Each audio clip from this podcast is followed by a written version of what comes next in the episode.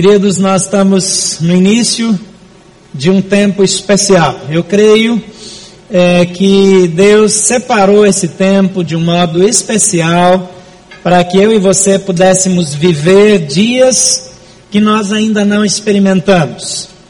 Eu digo isso não porque de alguma maneira eu pense que essa igreja ou essas pessoas ou eh, esse tempo seja um tempo melhor ou pior ou diferente de qualquer outro. Mas porque Deus tem planos de amor para a sua vida e para a minha vida. Desde o ano passado, eu sinto que Deus tem algo que Ele deseja fazer, tem uma demanda reprimida.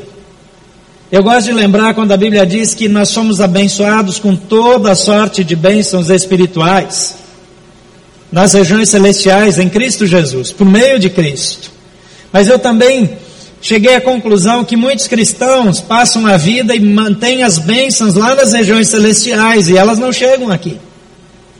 Mas não é porque Deus não abençoou, não é porque Deus não quer fazer grandes coisas na minha vida e na sua vida, mas é porque nós, por alguma razão, não identificamos a verdadeira fonte das bênçãos porque nós de alguma maneira passamos a viver e a depender do esforço próprio e não da graça de Deus. E nós estamos começando esse mês de fevereiro, mês de janeiro já foi preparação para isso, desde 31 de dezembro nós estamos sinalizando, nós estamos separando esse mês para ser o mês da virada na minha e na sua vida. Eu não sei quantas pessoas é, receberam e tem desafios na sua vida.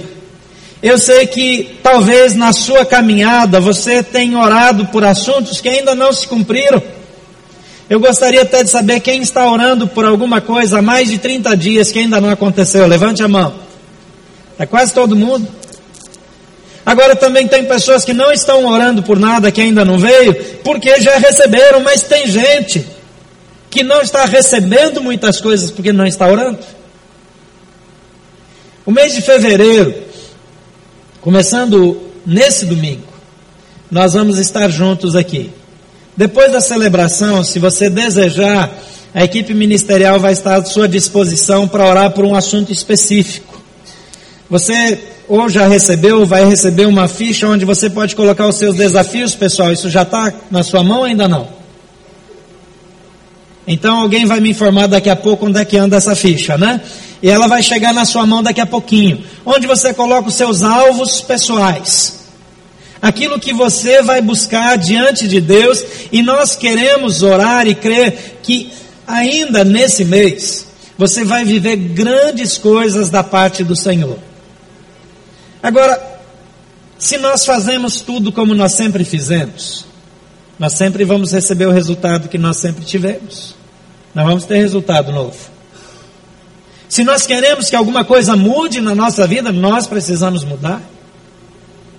E o meu desafio é nesse mês trabalhar quatro áreas, uma por domingo, onde nós vamos fazer ajustes de extrema importância na nossa caminhada e o efeito colateral disso será um avivamento que nós nunca tivemos. Não é um avivamento da igreja, é o meu avivamento é o seu avivamento. Hoje de manhã nós começamos aqui um tempo de oração e de adoração com a equipe que ia servir hoje. Eu recebi tanto naquele primeiro momento, estávamos aqui em 20, 30, 40 pessoas no máximo. Mas o fluir de Deus entre nós de um modo especial, porque o Senhor Jesus disse que Ele estaria presente todas as vezes que nós nos reuníssemos. Quando eu não identifico a presença de Deus, não é que Ele não veio, não é que Jesus não apareceu para a agenda dele, é porque nós de alguma maneira não estamos conectando. Eu não sei se você é cristão, eu não tenho certeza que todos aqui tenham nascido de novo, nem sei se todos aqui são dessa igreja ou não, mas eu tenho certeza de uma coisa: Deus quer se manifestar na sua vida. E ninguém precisa ficar de fora. Essa é a primeira vez, desde que eu cheguei, que nós vamos ter uma série de mensagens voltadas exclusivamente para a igreja. Primeira vez. Nós sempre temos uma abordagem para a igreja de manhã e a mesma série com outra abordagem à noite nós não teremos. Todas as noites nós vamos compartilhar o Evangelho. nós vamos pregar o Evangelho. E você vai orar e vai trazer os seus amigos que você está orando por eles. E eu creio que uma grande parte daqueles que estão sendo lembrados diante de Deus, cujos nomes nós colocamos naquele tubinho lá, estamos pedindo a Deus por eles, vão se decidir por Cristo nesse mês. Eu realmente creio que vamos ter uma colheita exponencial. Mas não é só isso. Às vezes nós estamos tentando mudar o mundo, ganhar o mundo, resolver as coisas de todo mundo. Mas nós não estamos vivendo tudo que Deus tem para nós. Hoje à noite, você que frequenta as celebrações da Asa Norte, você vai lá para a Asa Norte. Você que frequenta em Águas Claras, você já foi na celebração de ontem. Mas depois da nossa celebração normal, eu gostaria que você que não frequenta aqui viesse para cá.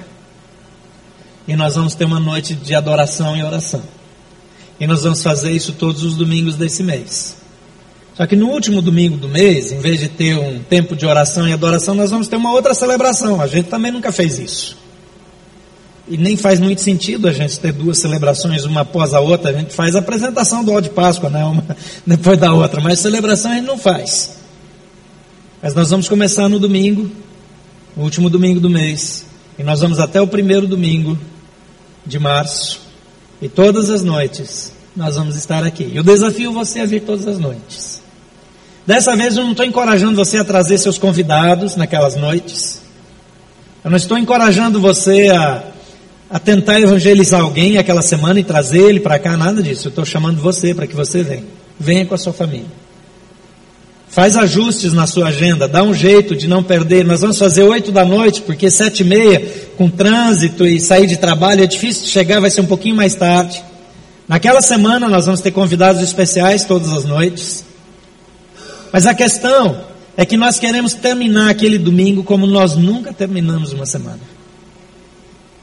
E nós queremos experimentar coisas que nós nunca vivemos. Mas nós precisamos surpreender Deus na nossa vida de oração na nossa disposição em crer. Em Efésios, no capítulo 1, versículo 4, diz que Deus nos escolheu nele antes da criação do mundo para sermos santos e irrepreensíveis em Sua presença. Santos e irrepreensíveis, num padrão que talvez nunca tenhamos tido. Mas nós somos chamados, escolhidos por Deus para ter esse padrão. Em João 10, 10, na segunda parte, Jesus diz: Eu vim para que tenham vida e tenham abundância. Ele diz primeiro que o ladrão, Satanás, ele vem para roubar, matar e destruir. Tem muito cristão sendo roubado por Satanás, mas ele diz: Eu vim para que tenham vida e a tenham plenamente, vida abundante, vida de grande qualidade. Mas olha para a sua vida. Tem essa qualidade toda mesmo? A sua vida espiritual é desse vigor, dessa energia, dessa paixão. Aquilo que Deus tem para nós é algo apaixonante, é algo envolvente, é algo espetacular. Mas nós muitas vezes somos infiéis nesse sentido. Porque vivemos sem entusiasmo. Eu já mencionei que o termo entusiasmado no original significa cheio de Deus.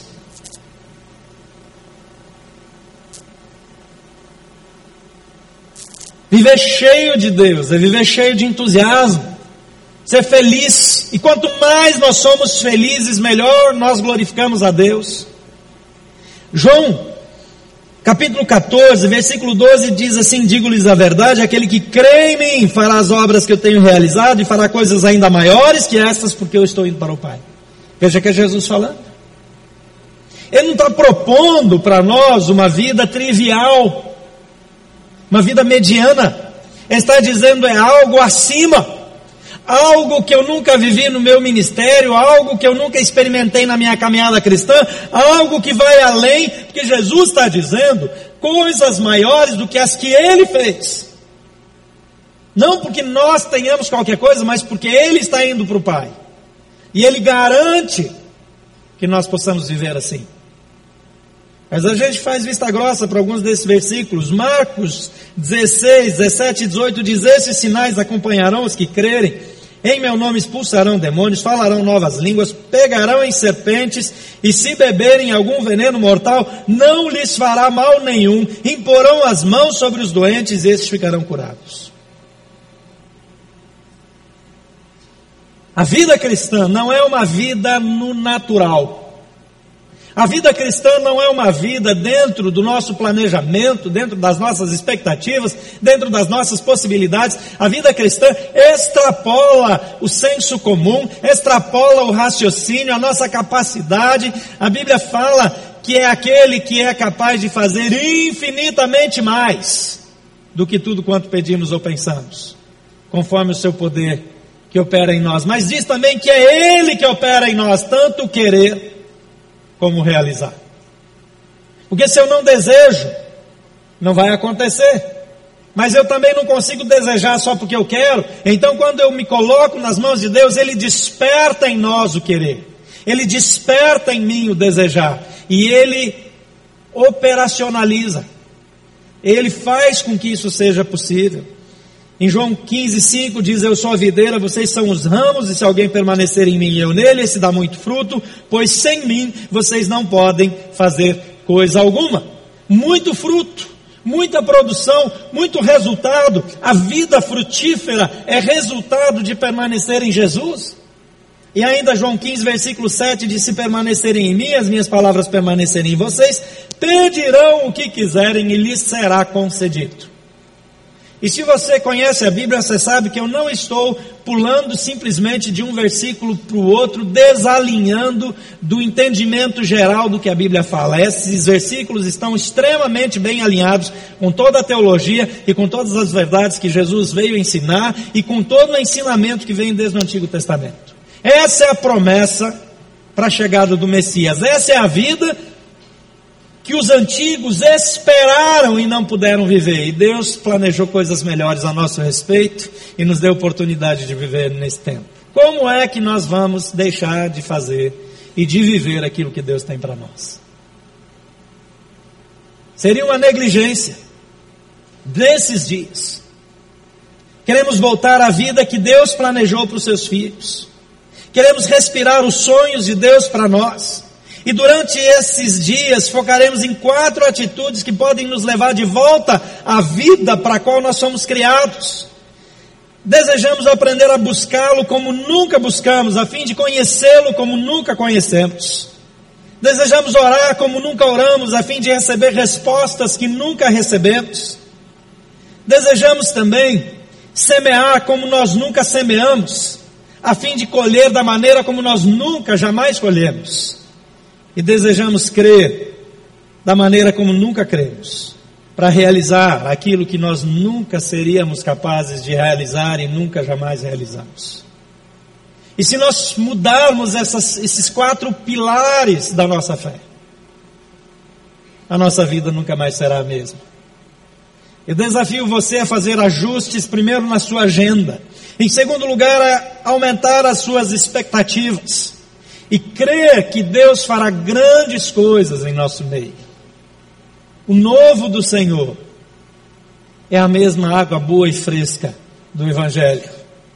A novidade que se renova a cada dia é a mesma verdade eterna. Não são fatos descobertos agora, mas fatos vividos por todos aqueles que ousaram crer incondicionalmente. Eu gostaria que você fechasse seus olhos agora. Pense nos grandes desafios que você tem.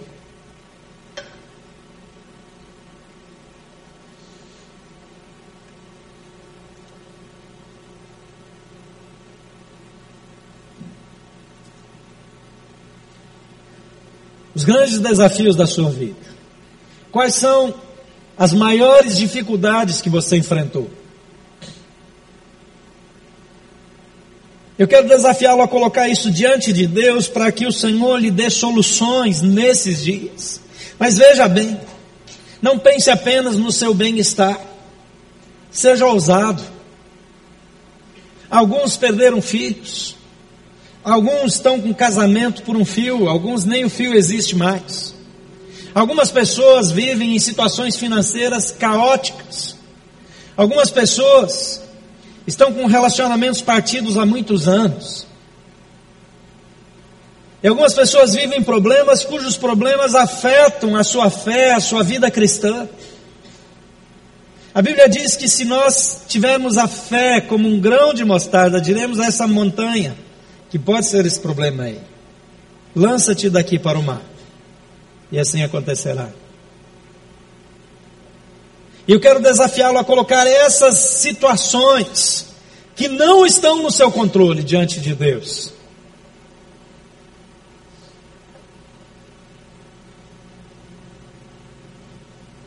Disponha-se a orar todos os dias, a buscá-lo todos os dias. Senhor, nossa igreja, nosso povo, nossos irmãos, cada um de nós está colocando diante do Senhor situações, algumas das quais são intransponíveis, algumas dificuldades que não conseguimos equacionar.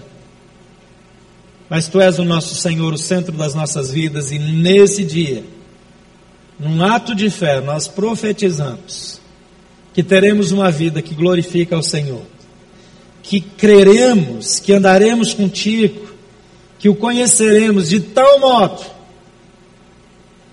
todas as circunstâncias ao nosso redor serão afetadas e transformadas.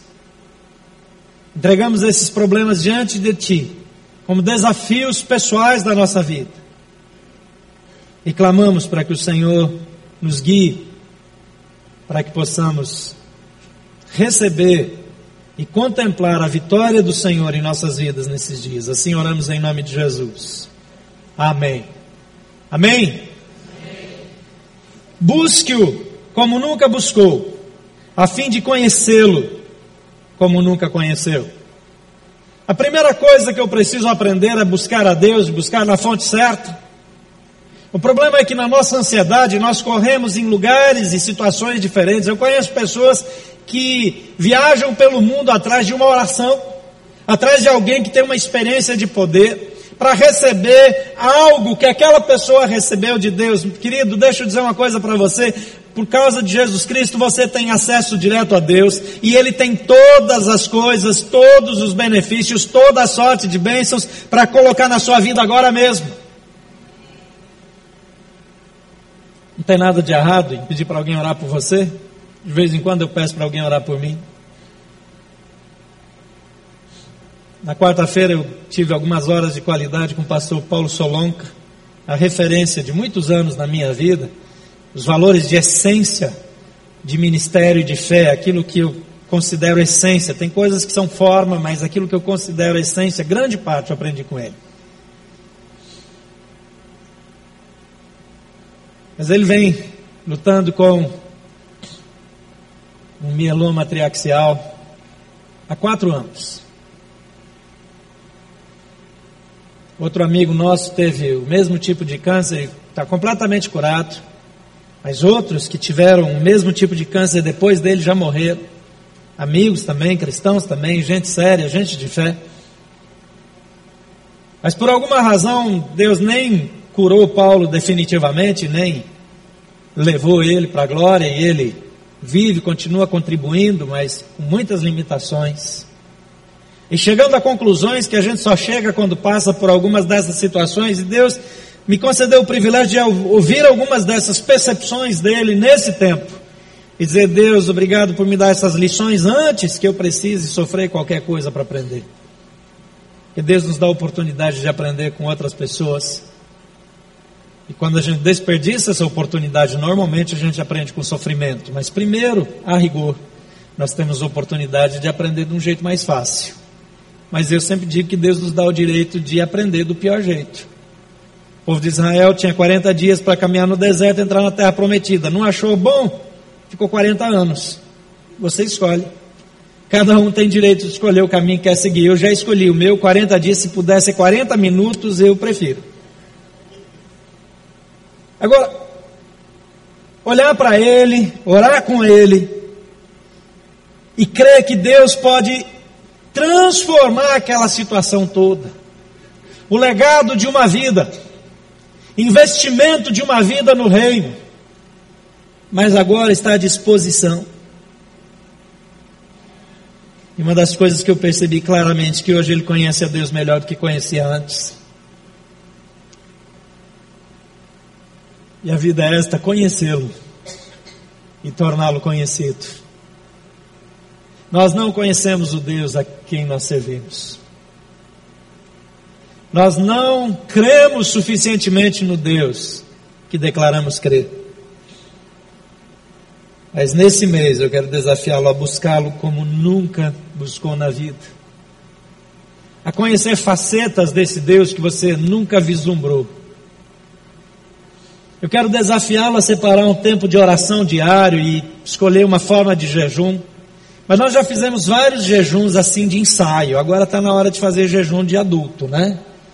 Então você escolhe um jejum de verdade aí, não vai fazer nenhuma loucura se você está em tratamento, se você está gestante, alguma coisa assim, mas aquelas pessoas saudáveis, normais, entra no jejum, como você não está acostumado a fazer. Se você nunca fez um jejum completo, se limite a uma refeição por dia, mas não faz aquela refeição é, é, do Ramadã, que eles passam um dia sem comer, depois passam a noite inteira comendo, aí não vale.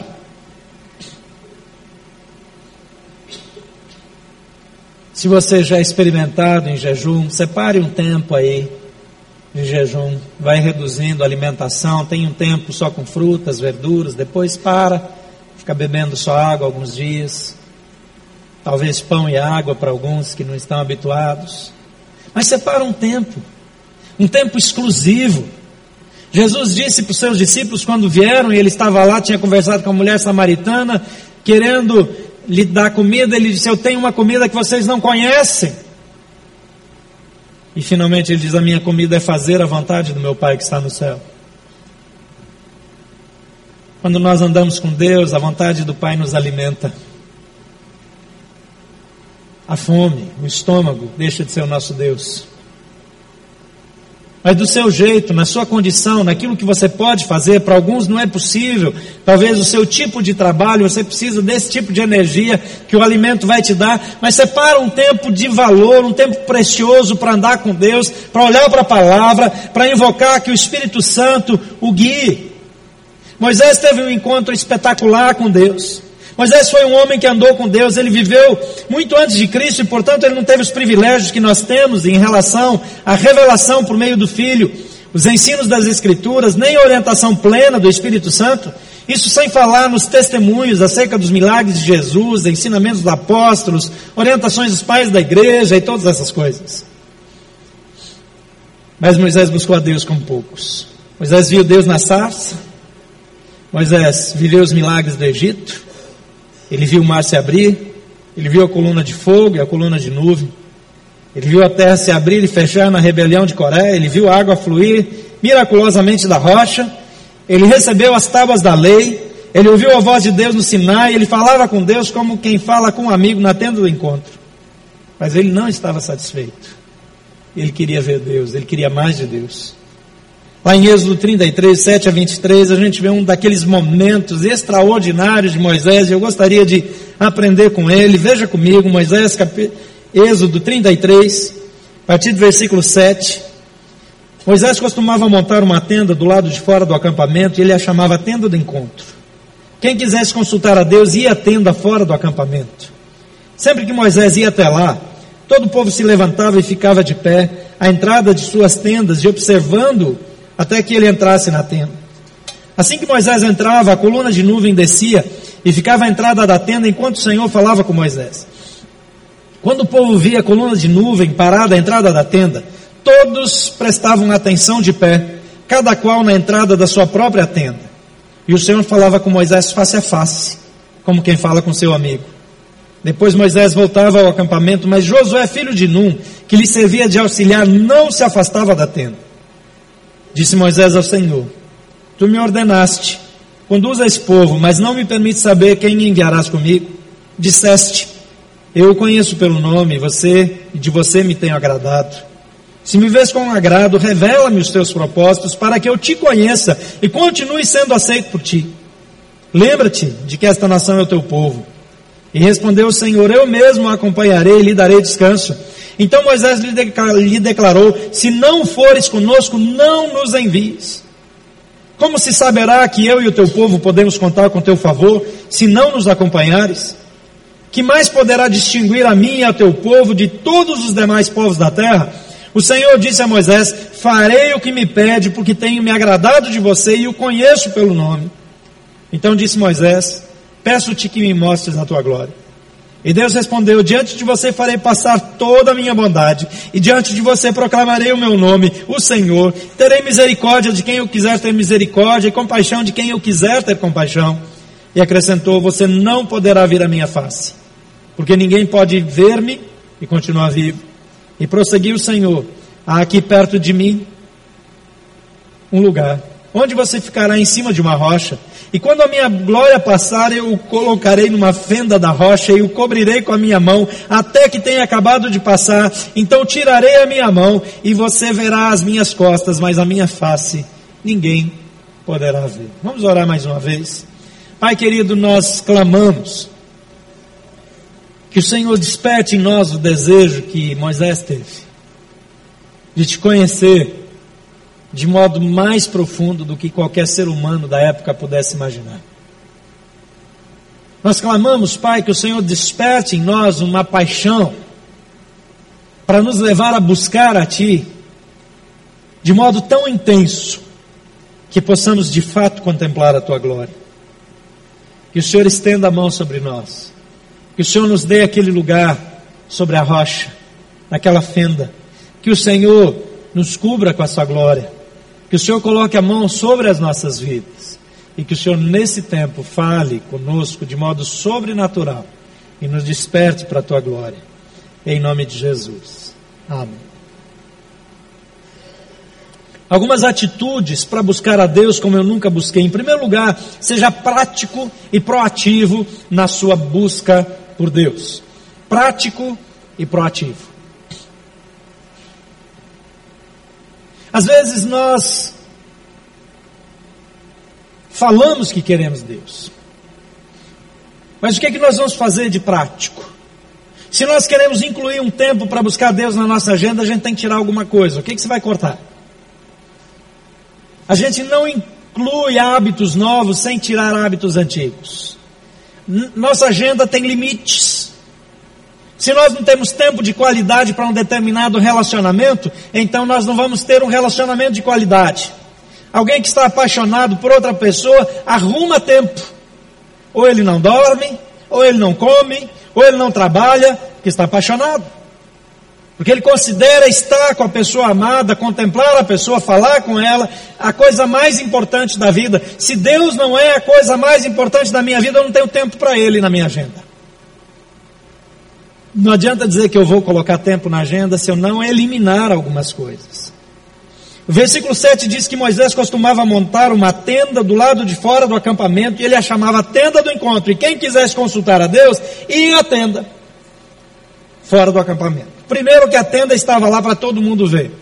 E nós precisamos de alguns memoriais na nossa vida. Quando nós colocamos aqueles nomes lá na árvore pendurados, são pessoas que nós queremos abençoar. Eles estão ali para que toda vez que eu passe por ali eu veja, para que quando o vento sacode aqueles tubos e um bate no outro e faz aquele som, eu lembro que eu tenho pessoas ali porque eu quero ver salvas. Eu tenho gente ali com as quais, pessoas com as quais eu me importo. Se eu quero ter tempo com Deus, eu preciso algo prático que me lembre constantemente de de estar procurando, de concentrar a, a, o meu foco em Deus. Mateus no capítulo 6, versículo 6 diz: Mas quando você orar, vá para o seu quarto, feche a sua porta e ore ao seu pai, que está no secreto, então seu pai que vê no secreto o recompensará. Nós vamos orar juntos nas madrugadas aqui, não vamos estender até muito tarde, só porque você tem que trabalhar na segunda-feira, mas como eu disse, uma pessoa apaixonada, ela nem se importa de dormir pouco. Vai trabalhar feliz no outro dia, acaba cambalhando, acorda cambalhando de sono, mas já manda um WhatsApp lá. Então nós podemos ficar um pouco mais. Ninguém morre, não. Acho que é uma coisa impossível de fazer? Não é. É porque separar tempo para Deus geralmente não é tão importante assim para a gente. Precisamos priorizar, fazer isso prático. Mas precisamos ter aquele tempo diário lá no nosso quarto. Esse ano eu decidi ler a Bíblia de um jeito diferente dos outros anos. E algumas coisas já estão mudando na minha vida, porque eu vinha fazendo sempre do mesmo jeito, a gente acostuma. A gente faz sempre do mesmo jeito, a gente lê do mesmo jeito, a gente começa, a gente lê ao mesmo tempo, a gente tem um estilo. E quando a gente sai um pouco da nossa normalidade, Algumas coisas que nós nunca percebíamos, nós passamos a perceber. Eu quero encorajar você a ser prático e proativo. Primeiro, venha para todos os encontros que nós tivemos. Tira as outras coisas da agenda que não são tão importantes e prioriza isso. Em segundo lugar, tenha o tempo na sua casa. Não vai para o seu dia a dia sem ter um tempo com Deus. Ele precisa ser o primeiro na sua agenda. Tem gente que fica com insônia de madrugada e vai tomar remédio, outro vai assistir TV, vai orar, meu irmão. Talvez eu vou orar para você ter uma boa insônia aí nesses dias. Não? Tudo bem. Mas poderia ajudar um pouco. Separar um tempo para oração, um tempo para buscá-lo com foco com concentração. Em segundo lugar, mantenha-se intencional e determinado na sua estratégia. Tenha uma estratégia e persiga essa estratégia. O texto aqui diz de 8 a 11, sempre que Moisés ia até lá, todo o povo se levantava e ficava em pé, de pé à entrada das suas tendas, observando até que ele entrasse na tenda. Assim que Moisés entrava, a coluna de nuvem descia e ficava à entrada da tenda enquanto o Senhor falava com Moisés. Quando o povo via a coluna de nuvem parada à entrada da tenda, todos prestavam adoração de pé, cada um, cada qual na entrada da sua própria tenda. E o Senhor falava com Moisés face a face, como quem fala com seu amigo. Depois Moisés voltava ao acampamento, mas Josué, filho de Num, que lhe servia de auxiliar, não se afastava da tenda. Não é à toa que Josué se tornou sucessor de Moisés. Porque quando Moisés estava lá no Monte Sinai, Josué estava lá perto, mais perto que ele podia ficar, o mais perto que ele tinha autorização de ficar. O povo disse: fale Deus com Moisés e não fale Deus conosco para que não morramos. E que depois Moisés venha falar conosco. Mas Josué estava lá colado. Moisés vai para a tenda, o povo fica em pé na porta da sua tenda. E é um testemunho. Porque a vida de Moisés inspira as pessoas, a sua vida precisa inspirar as outras pessoas. Mas é interessante que Josué não queria só isso, Josué ficava lá mesmo. Ele não tinha outra agenda mais importante do que ficar perto de Deus. Essa paixão de Moisés por Deus levou ele mais longe do que Moisés. Ele não teve treinamento de Moisés, não teve toda aquela escola do Egito, não teve o, o, o, treinamento real, não teve a capacitação em legislação, ele não teve nada daquelas milhares de coisas que Moisés aprendeu, mas ele era apaixonado por Deus e por estar na presença de Deus, ele cumpriu o propósito de Deus o povo de Israel que Moisés não foi capaz de cumprir. Presença de Deus, paixão, andar junto, supera o seu doutorado, supera o seu mestrado, supera as suas 15 Cinco faculdades, quinze é muito. O Senhor falava com Moisés face a face. E Moisés estava num tempo antes da revelação de Cristo. Hoje o Espírito Santo está conosco. Ele está aqui, Jesus está aqui entre nós. Quando você sai daqui, separa um tempo para ir ali naquele espaço de oração. Quando você sai daqui em oração até a sua casa. Quando você separa um tempo depois do almoço. Quando você para a sua vida, a sua agenda para olhar na direção certa. Deus transforma a sua vida, busque-o como você nunca buscou, para conhecê-lo como nunca conheceu. Josué, filho de Num, que lhe servia como auxiliar, não se afastava da tenda. Até o trabalho dele era menos importante do que estar perto de Deus. Qual é a sua tenda do encontro? Onde é o lugar que você se refugia para estar com Deus? Qual foi a última vez que você se perdeu na presença de Deus, perdeu a hora, se atrapalhou todo, porque tão apaixonado que você está. Eu sei que tem gente que perde a hora na novela, no filme, no cinema, no bate-papo com os amigos, no WhatsApp, em todas essas coisas aí. Mas quando foi a última vez que você silenciou tudo isso? Talvez você precisa fazer um mês sem acesso à internet, sem redes sociais, para ver se é liberto dessa opressão e passa a ter paixão por Deus. Separa esse tempo para oração. Já pensou se você tirar todo o tempo que você perde nas redes sociais para gastar com oração, a sua vida nunca mais vai ser a mesma. Nunca mais. Terceiro lugar, compreenda que o relacionamento está acima da missão. Pensa um pouco nisso. Seu relacionamento com Deus é mais importante do que o cumprimento da sua missão.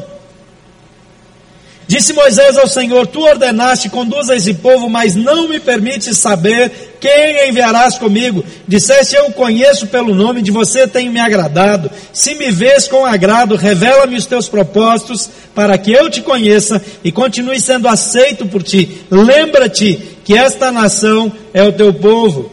E respondeu o Senhor: Eu mesmo acompanharei e lhe darei descanso. Então Moisés lhe declarou: Se não fores conosco, não nos envie. Quando Moisés está dizendo isso aqui, ele está dizendo que a razão da vida dele, a razão pela qual ele voltou para o Egito, a razão pela qual ele foi poupado no nascimento, a razão porque Deus o conduziu miraculosamente por experiências das mais diversificadas, que é pegar o povo no Egito e levar para a terra prometida. Ele está dizendo: se o Senhor não vai com a gente, não manda a gente para lá. Vamos parar com tudo.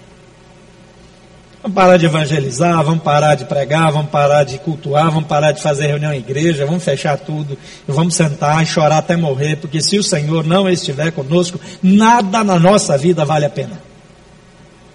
É isso. Deus se agradou dessa atitude de Moisés a ponto de fazer concessões que qualquer outro morreria. Moisés se atreve a argumentar com Deus e dizer: Eu discordo, eu acho que se o Senhor não for com a gente, as nações vão dizer que o Senhor abandonou seu povo, o Senhor vai ficar mal falado, e se o Senhor não vai, eu também não vou. Qualquer outro tinha morrido. Ele fala, não é só isso não, Deus, é mais do que isso, eu ainda quero ver o Senhor, quero ver sua glória. E Deus diz, então tudo bem, então você vai me ver pelas costas.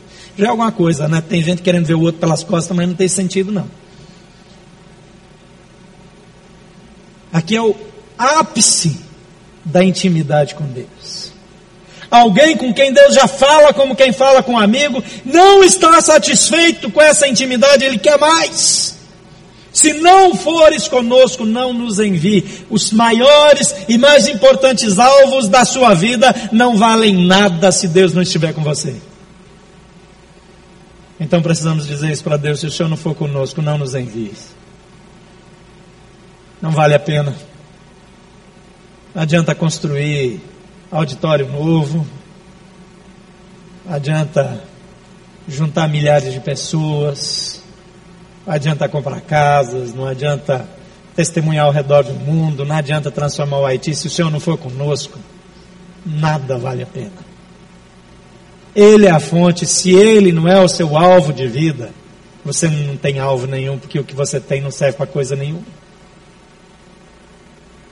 O relacionamento com Deus está acima é mais importante, mais significativo do que qualquer outra coisa. Em quarto lugar, foque intencionalmente na glória de Deus. Moisés aqui ele argumenta de novo, ele diz: Como se saberá que eu e o teu povo podemos contar com teu favor se não nos acompanhares? O que mais poderá distinguir a mim e ao teu povo de todos os demais povos da face da terra? Gente, eu tenho repetido isso aqui. Qual a diferença entre nós e os não cristãos? Eu lamento que os brasileiros conhecem o povo de Deus por aquilo que eles são contra. Nós somos vistos como um grupo de radical, ultrapassado, cabeça fechada. Nós recebemos crítica de todos os lados, mas ninguém sabe o que é a nossa paixão. Quando nós fazemos eventos, como vamos ter agora o Alto de Páscoa, nós queremos dizer para as pessoas o que enche o nosso coração, o que vale a pena na nossa vida, para que nós vivemos. Quando nós convidamos alguém para vir para uma celebração, como se vai chamar, nessas noites desse mês, de um modo especial, debaixo de oração e jejum, nós estamos dizendo: olha, existe algo maravilhoso que nós queremos repartir com você. Ele está dizendo aqui: qual vai ser a diferença entre nós e todos os outros povos? Todo mundo também prospera de vez em quando, todo mundo ganha alguma batalha de vez em quando, tem um monte de gente que tem terra, a gente vai lá conquistar uma terra para quê? Para ser igual aos outros? Ter terra não faz a gente uma nação melhor do que ninguém. Vencer os inimigos não nos torna melhores do que ninguém. Quantos outros já venceram inimigos ao longo da história?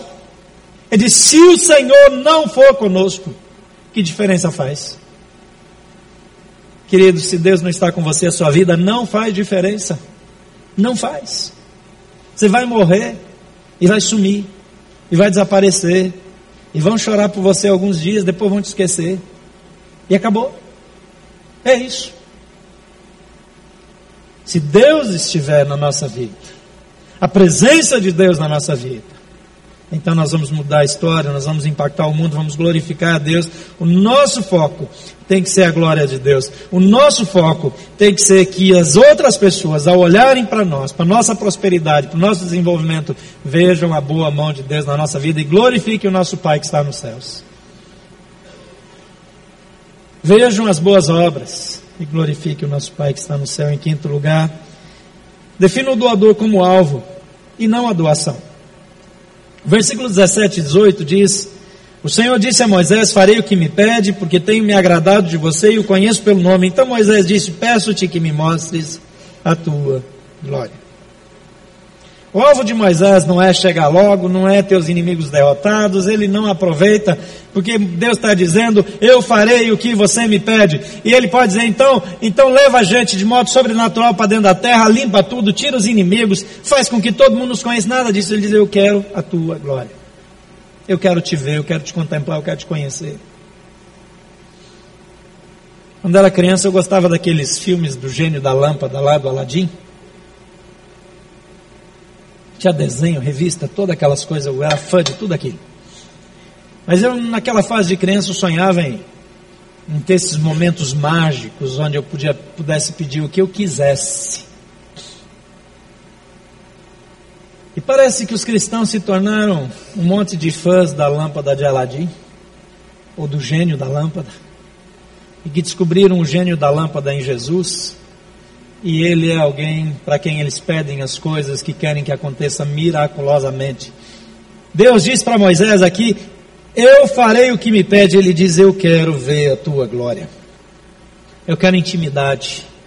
Eu quero comunhão, eu quero proximidade. O coração, Deus não fala para qualquer um qualquer coisa, não. Mas tem um homem aqui cujo coração está interessado na presença, no mover, na glória de Deus e não na sua glória, não no seu reconhecimento. Às vezes eu vejo cristãos em crise porque não são reconhecidos, porque não são bajulados, porque não são elogiados. Se nós somos servos de Deus, a glória tem que ser dele, ponto final. Por que é que nós entramos em crise? É carne, carne, só isso.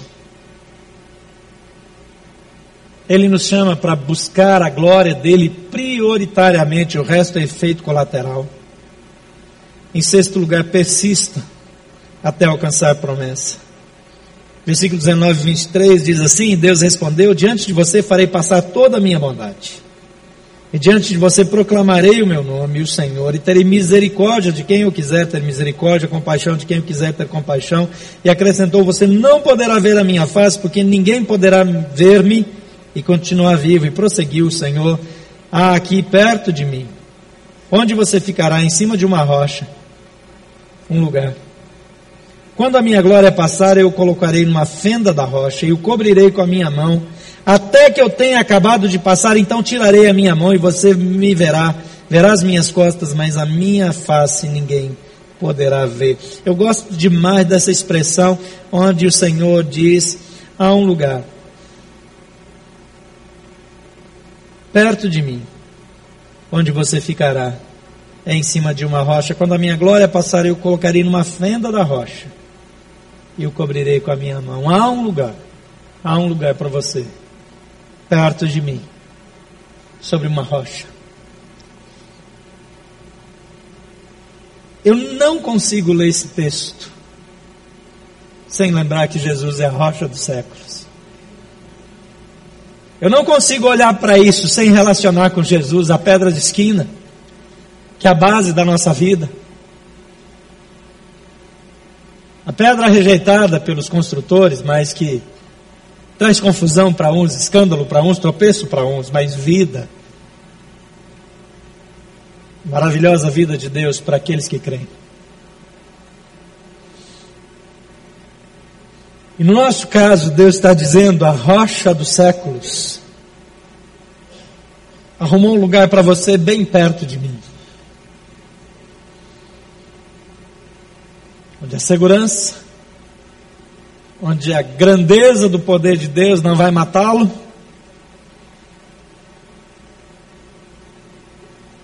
E você poderá contemplar a glória de Deus, não como Moisés com limitação, vendo pelas costas, porque por causa de Jesus o véu foi rasgado e nós temos acesso para ver Deus face a face.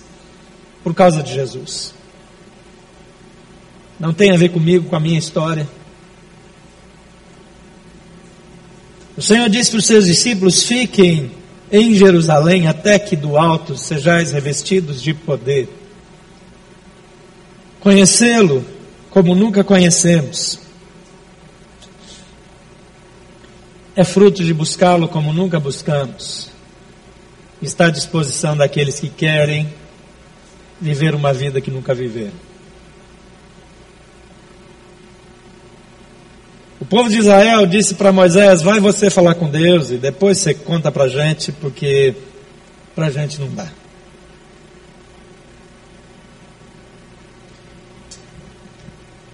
Eu tenho a impressão que algumas pessoas vão dizer, ok, vocês podem fazer esse negócio aí, vão bem, que Deus abençoe vocês. Para mim não dá, depois vocês me contam como é que foi. Adiante dos desafios que Deus nos dá, dá para essa igreja, para a minha vida, para a sua, para a sua vida, para a sua família, para a sua casa, para o seu casamento. Deus está dizendo para você e para mim, há um lugar perto de mim, sobre uma rocha.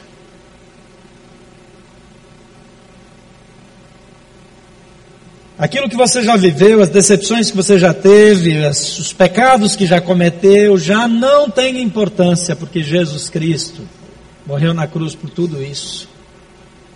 E por causa de Jesus, a rocha eterna, há um lugar bem perto de mim, diz o Pai. Para você.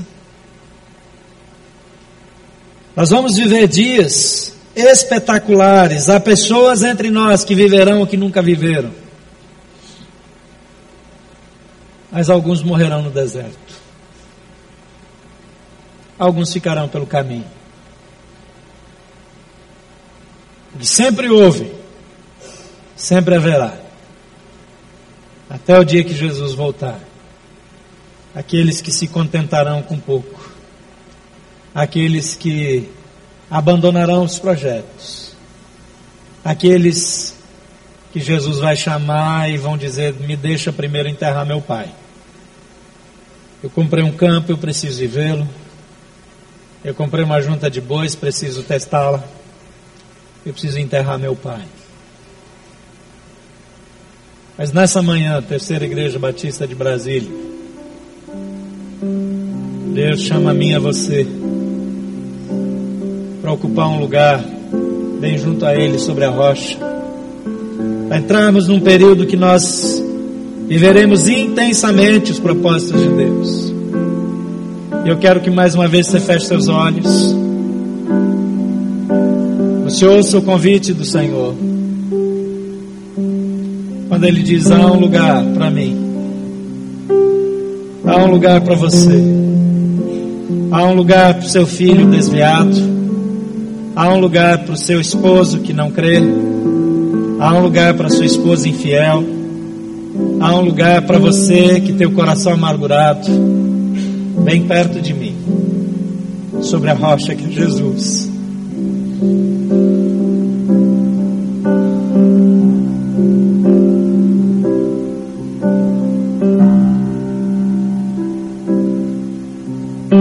Resposta.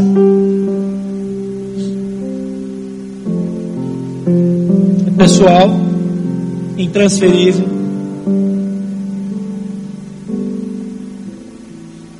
Você precisa torná-lo o ar que você respira, precisa buscá-lo com a mesma urgência, com a mesma necessidade, precisa colocá-lo como sua única esperança decidir nele retornar para a perfeita vida que Jesus tem para mim e para você. Nada menos que isso é suficiente. Nós vamos cantar juntos. Enquanto nós cantamos, se você quer ocupar esse lugar junto à rocha, bem perto do Senhor, se você quer buscá-lo como você nunca buscou, você quer fazer desse mês um tempo especial na sua vida, para viver o sobrenatural do Senhor como você nunca viveu, o Senhor te chama, tem um lugar sobre a rocha bem perto de mim. Eu quero dizer para você, fica em pé no seu lugar. E se você quer dar esse passo de fé, sai do seu lugar e vem para cá. E nós vamos orar juntos enquanto nós cantamos. Ocupa esse lugar aqui na frente, os corredores. Mas de um jeito ou de outro, sai do seu lugar. Dá nem que seja meia dúzia de passos, mas faz alguma coisa. Vamos ficar em pé todos. Você não precisa sair do seu lugar se não quer, pelo menos deixa o outro passar. Mas nós estamos dizendo, Senhor, há um lugar. E eu quero esse lugar para a minha vida. Enquanto nós cantamos, você pode vir. Sai do seu lugar, acha um espaço. E coloque aquelas coisas que você desafiou, que estão como desafio no seu coração, lá no início, naquela oração. Coloca diante do Senhor. Pode chegar mais perto. Chega no corredor. Minha esperança até o fim é Cristo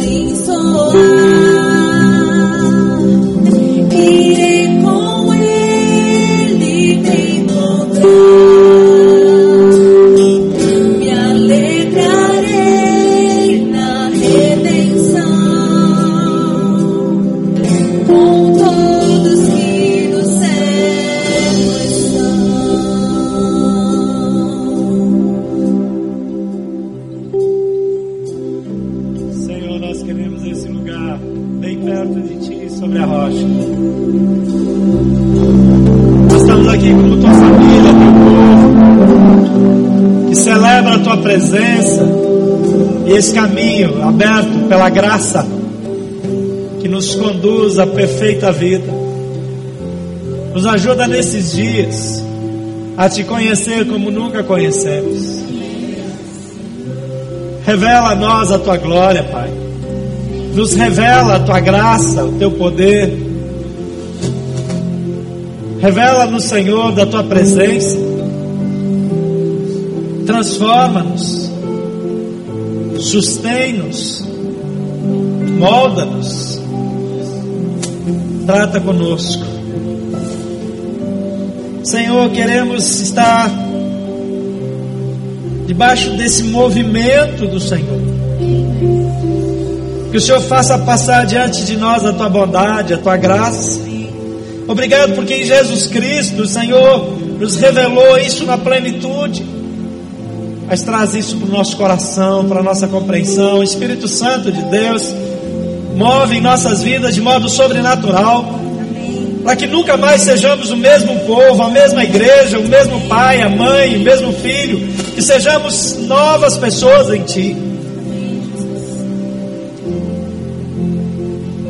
Acende em nós uma paixão nova por Tua presença.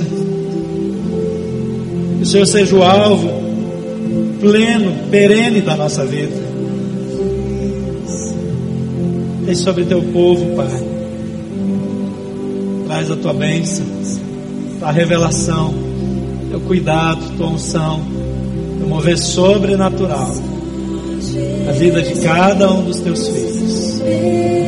Vem, Senhor, e move nossas vidas, nos leva com convicção para esse tempo de separação, de jejum, de oração, de consagração. Recebe a nossa alegria, a nossa gratidão, em nome de Jesus nome de Jesus.